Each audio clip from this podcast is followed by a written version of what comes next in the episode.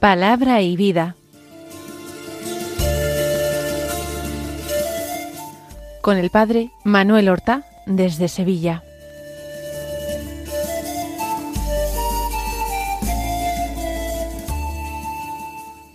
En el nombre del Padre y del Hijo y del Espíritu Santo. Amén. Alabados sean Jesús y María. Muy buenos días, queridos amigos, oyentes de Radio María y seguidores del programa Palabra y Vida.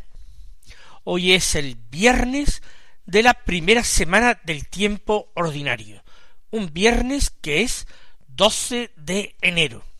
Avanzamos en esta primera semana del tiempo ordinario y llegamos al día penitencial de la semana, al viernes, en que recordamos la muerte de nuestro Señor Jesucristo para nuestra redención, para salvarnos del pecado y de la muerte. El viernes que nosotros dedicamos a honrar este sacrificio del Señor, su, su cruz gloriosa y bendita, también honramos el viernes su sacratísimo corazón, porque no olvidemos que fue su amor inmenso al Padre y a sus hermanos los hombres lo que le hizo abrazar esta cruz para la redención de los hombres. Escuchemos la palabra de Dios que se proclama en la liturgia de la misa del día. Tenemos la lectura continuada del Evangelio de San Marcos, hoy en el capítulo segundo, los versículos uno al doce que dicen así. Cuando a los pocos días entró Jesús en Cafarnaúm, se supo que estaba en casa. Acudieron tantos que no quedaba sitio ni a la puerta, y les proponía la palabra. Y vinieron trayéndole un paralítico, llevado entre cuatro, y como no podían presentárselo por el gentío, levantaron la techumbre encima de donde él estaba, abriendo un boquete, y descolgaron la camilla donde yacía el paralítico. Viendo Jesús la fe que tenían, le dice al paralítico Hijo, tus pecados te son perdonados. Unos escribas que estaban allí sentados pensaban para sus adentros ¿Por qué habla éste así? blasfema. ¿Quién puede perdonar pecados sino sólo uno, Dios? Jesús se dio cuenta enseguida de lo que pensaban y les dijo ¿Por qué pensáis eso? ¿Qué es más fácil? ¿Decir al paralítico tus pecados te son perdonados? ¿O decir levántate, coge la camilla y echa a andar? Pues para que veáis que el Hijo del hombre tiene autoridad en la tierra para perdonar pecados, dice al paralítico Te digo, levántate, coge tu camilla y vete a tu casa.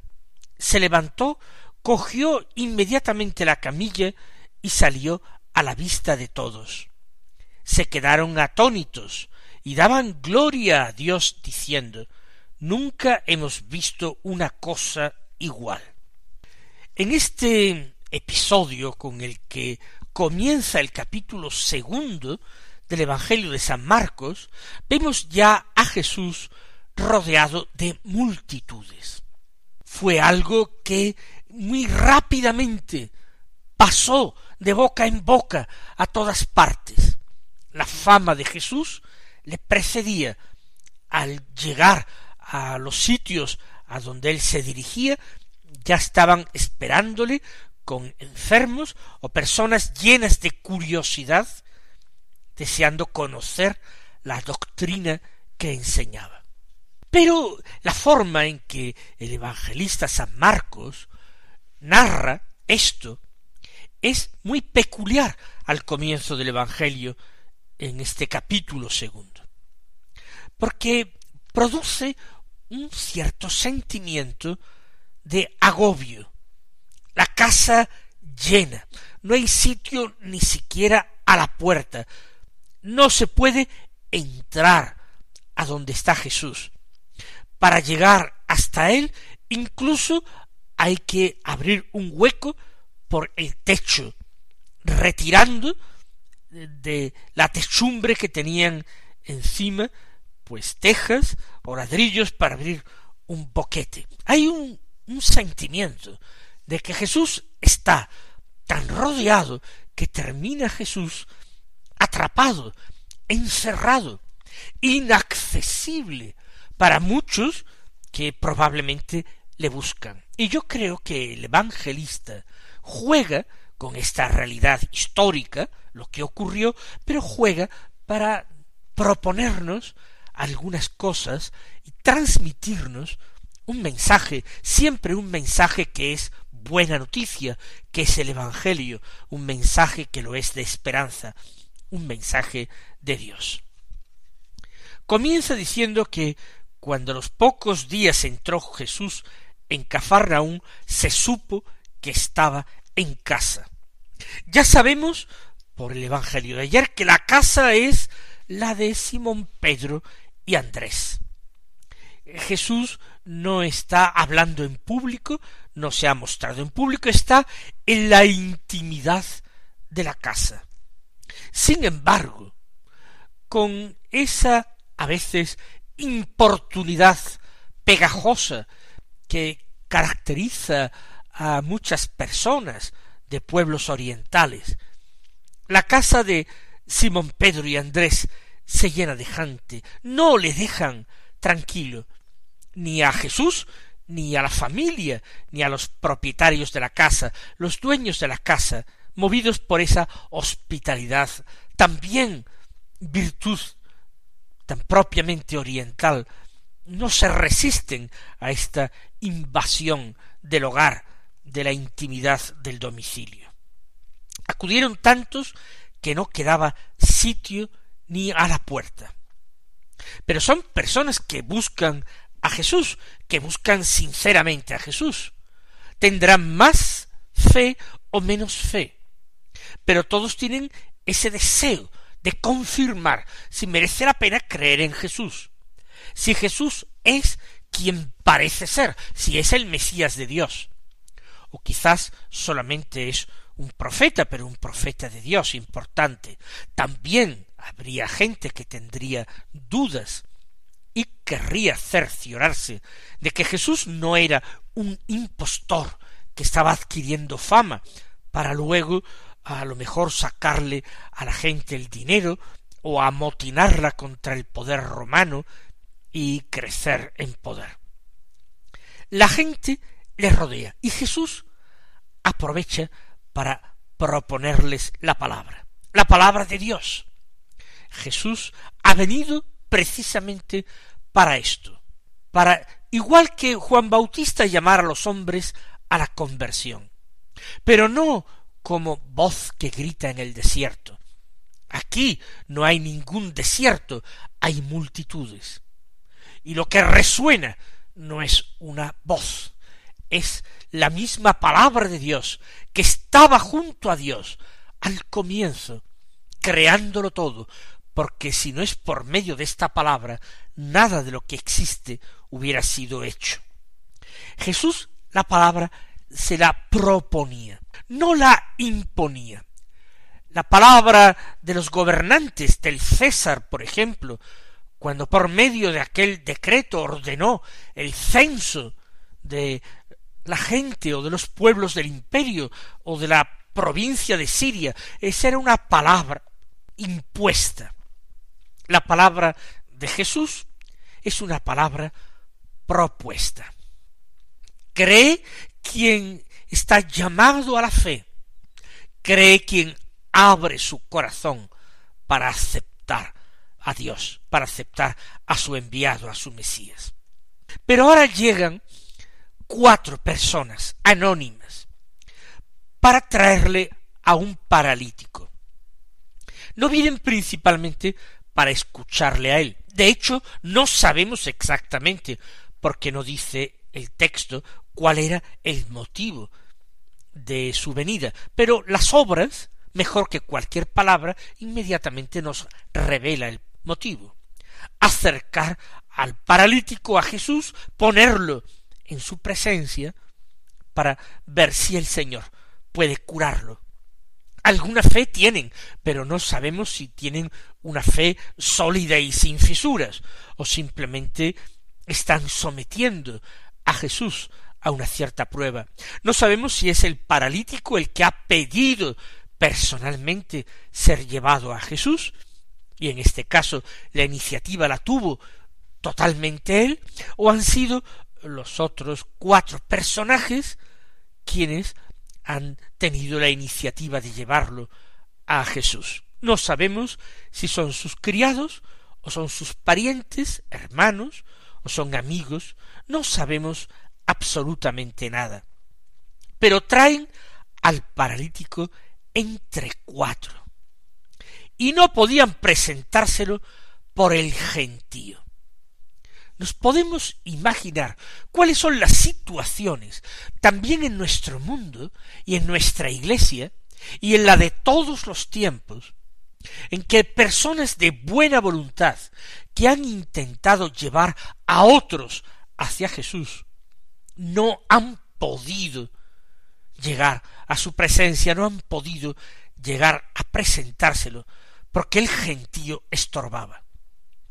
No siempre en el relato evangélico es así.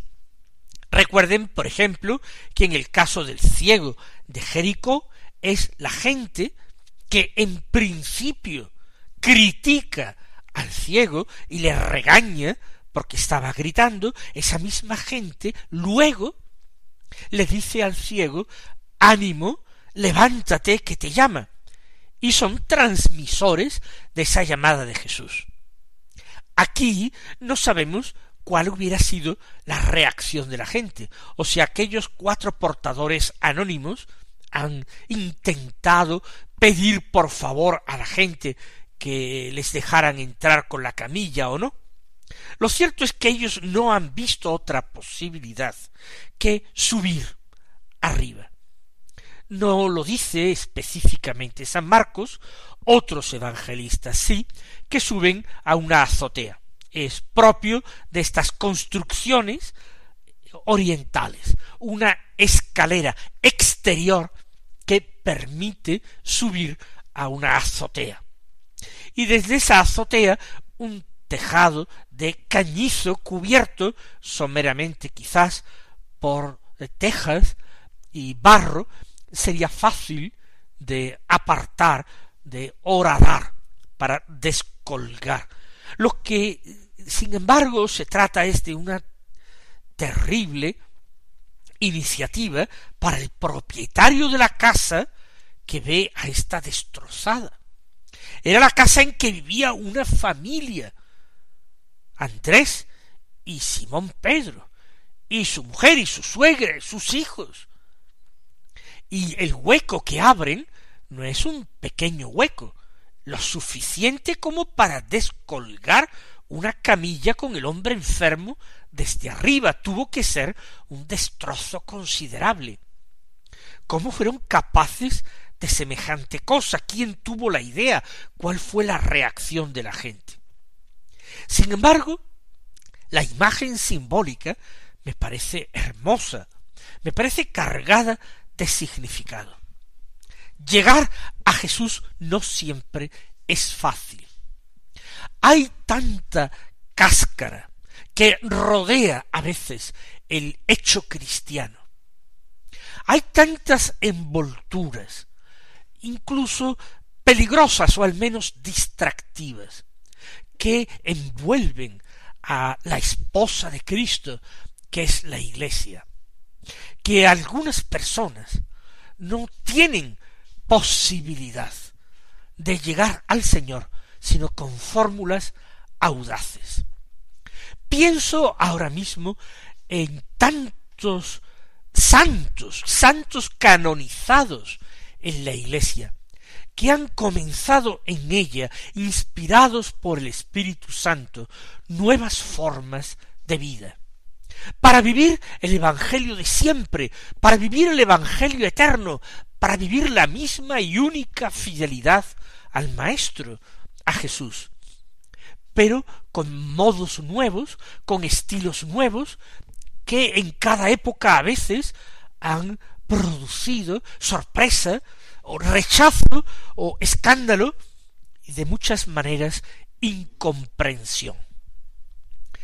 En todas esas circunstancias, no voy a ponerme a detallar ninguna, pero en todas estas circunstancias yo veo eh, el gesto de aquellos cuatro que llevaban al paralítico y que sin alejarse de Jesús, en vez de intentar entrar por la puerta, ya que esa puerta resultaba inútil, buscaron, sin perder, insisto, la cercanía, ir por arriba, subir a la techumbre, subir a la azotea, eh, abrirse por allí un paso hasta el Señor. ¿Cuánto a veces en la Iglesia ha habido que luchar para buscar una sencillez, una simplicidad, una simplificación, para volver continuamente a los orígenes, para buscar la pobreza cristiana, para buscar ese camino de infancia que fue el que el Señor mostró a los apóstoles cuando un día tomó a un niño y poniéndolo en medio de los suyos, les dijo que el que no se hiciera como un niño no entraría en el reino de los cielos. Vamos a pedirle al Señor esta capacidad para leer los acontecimientos, para ver cómo el Espíritu Santo no cesa de suscitar nuevas aproximaciones al Señor, no cesa de abrir en el único camino que es el mismo Cristo y aceptando la misma y única verdad que es Cristo, abren nuevos senderos, nuevas aproximaciones que pueden hacer mucho bien a los hombres, que pueden llevar a la curación de muchos hombres de hoy. Lo digo siempre como ustedes se han dado cuenta, en un sentido figurado, buscando un sentido simbólico al hecho.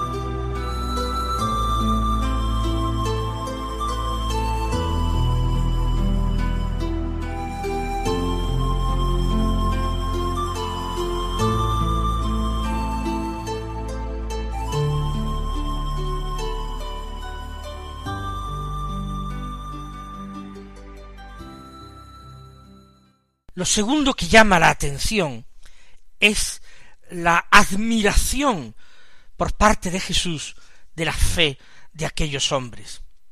El Señor no se refiere a ellos, a los portadores del enfermo. Sin embargo, va directamente a la fe, viendo la fe que tenían.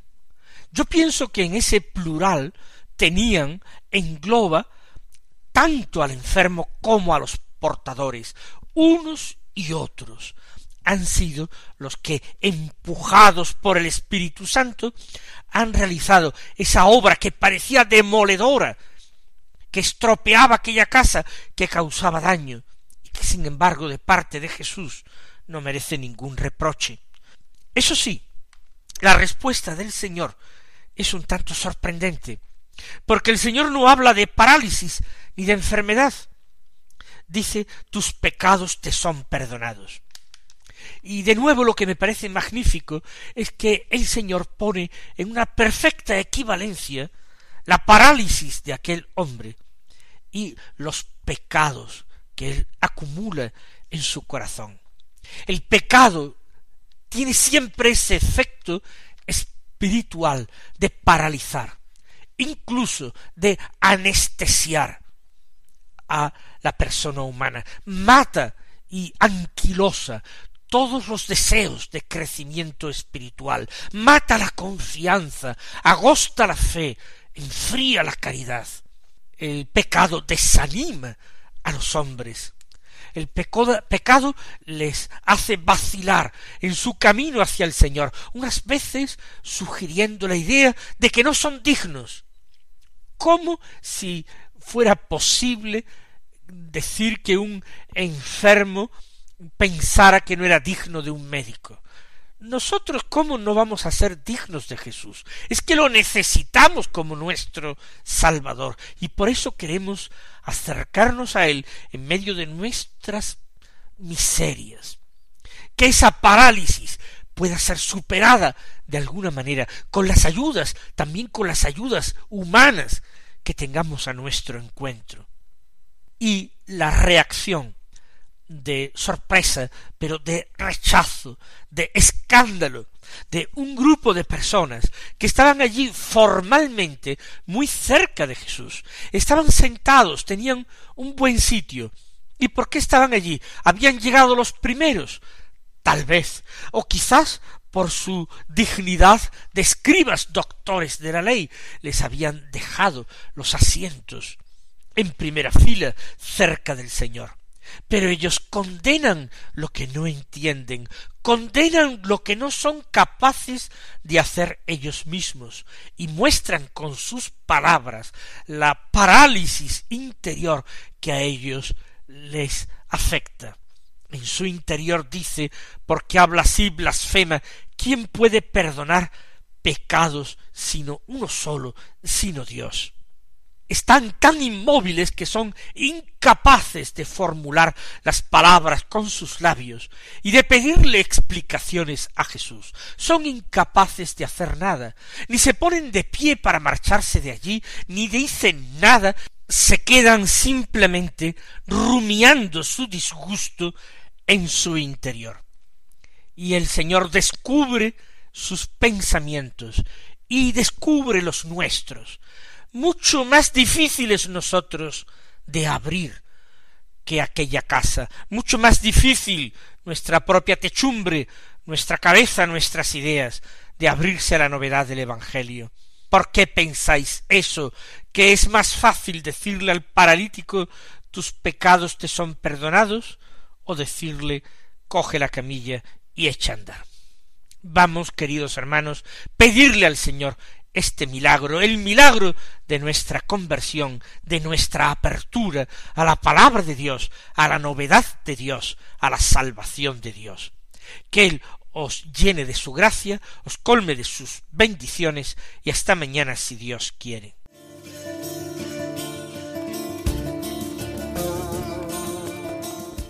Han escuchado en Radio María Palabra y Vida un programa que dirige el padre Manuel Horta.